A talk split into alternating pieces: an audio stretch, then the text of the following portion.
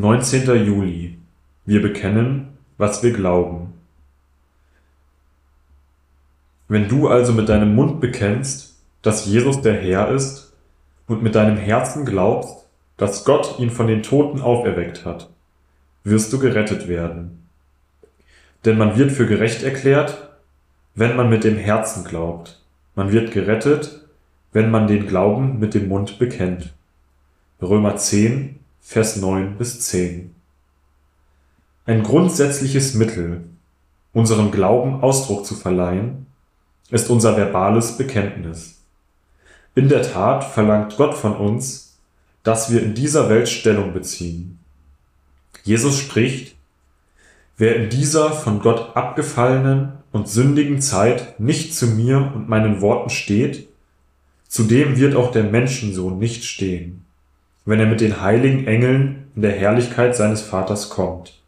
Markus 8, Vers 38. Jesus ermahnte die Pharisäer mit den folgenden Worten. Denn aufgrund deiner Worte wirst du freigesprochen werden und aufgrund deiner Worte wirst du verurteilt werden. Matthäus 12, Vers 37.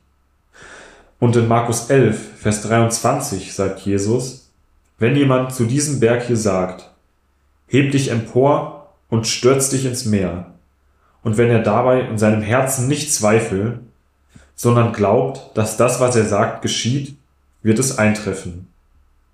Wir merken, dass Jesus nicht sagt, dass alles geschehen wird, was wir glauben, sondern was wir glauben und bekennen. Bekennen heißt, das auszudrücken, was wir glauben. Das Bekenntnis der Lippen muss den Glauben des Herzens zum Ausdruck bringen. Um Satan zu besiegen, müssen wir Gottes Wort aussprechen, welches das Schwert des Geistes ist. In englischen Übersetzungen werden zwei verschiedene Begriffe für Wort Gottes gebraucht. Logos ist der übliche Begriff, um das ganze geoffenbarte Wort Gottes zu beschreiben. Das andere Wort ist Rema. Es gibt nur ein Wort Gottes, aber der Schwerpunkt des Wortes Rema liegt im Aussprechen des Wortes Gottes. Wir sollen das ganze Wort Gottes, Logos, in unserem Herzen bewahren und wenn uns Satan angreift, widerstehen wir ihm mit Gottes Wort, Rema, das wir bekennen und aussprechen. Wir beweisen unseren Glauben dadurch, dass wir mit Worten bekennen, was wir glauben. Das Bekenntnis bewirkt nicht den Glauben in uns, aber Glaube ermöglicht wahres Bekenntnis. Bekenntnis bedeutet Übereinstimmung mit Gott. Es bedeutet ein Leben im Licht, wobei unser Leben und unsere Worte den Glauben ausdrücken, den wir in unserem Herzen tragen. Gebet.